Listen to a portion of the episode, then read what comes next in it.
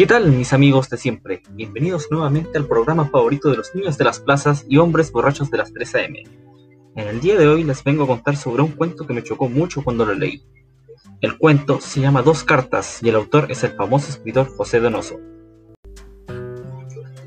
Hubo algunas cosas que me llamaron la atención, pero antes les voy a resumir un poco la historia.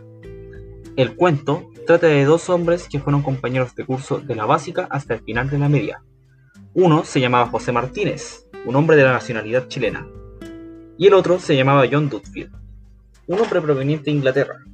Estos dos no eran amigos ni nada, de hecho eran muy distintos, pero pasaban mucho tiempo juntos y José siempre le traía sándwiches al inglés, ya que éste pasaba hambre. Al graduarse en la media, el inglés iba a volver a su país por el trabajo de su padre, así que prometieron intercambiar direcciones y enviarse cartas para mantenerse al día. Al pasar los años, cada uno siguió con su vida. John se casó con una mujer de Kenia, con la que tuvo dos hijos. José, en cambio, estudió leyes, convirtiéndose en uno de los mejores abogados del país, distanciándose así de sus amigos y conocidos con el tiempo. Al cabo de 10 años, ambos escribieron las que serían sus últimas cartas. El inglés contaba cómo iban los cultivos con su familia, y que gracias a una enfermedad leve le escribía esa carta. También recordó momentos de la escuela en la que un profesor que les hizo clases siempre miraba melancólico el crepúsculo en Chile, y que al pasar un tiempo volvió a su país. Esta carta nunca llegó a su destinatario, dado que hubo un fallo en, los correos y le llegó a José Martínez de Calle Chile en Santiago, de Cuba, el cual debido a razones personales nunca le pudo dar la carta al hombre correspondiente.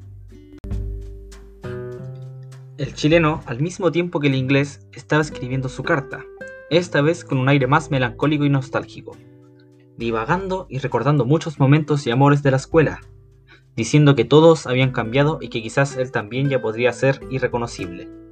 También remarcaba que ya no tenía importancia. Luego de escribir esa carta y darse cuenta de lo sentimental que era, la rompió.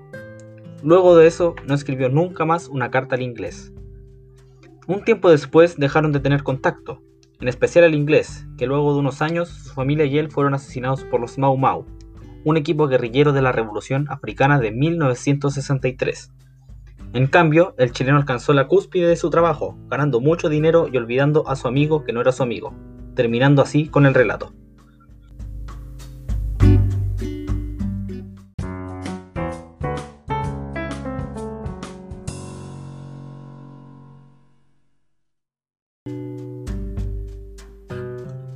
Y aquí me surgió una duda, dado que el autor al principio y durante el relato remarca que nunca fueron amigos. Pero yo estoy en contra de eso, ya que, a pesar de ser distintos, ellos se tenían estima y tenían una intimidad que no se consigue con cualquier conocido, llegando a contarse secretos como el sentimiento de melancolía que muestra nuestro amigo chileno. No lo sé, pueden decirme qué opinan ustedes sobre lo que afirma el autor. Yo por ahora me retiro de esta jornada. Espero que les haya gustado la historia de hoy y gracias por acompañarme.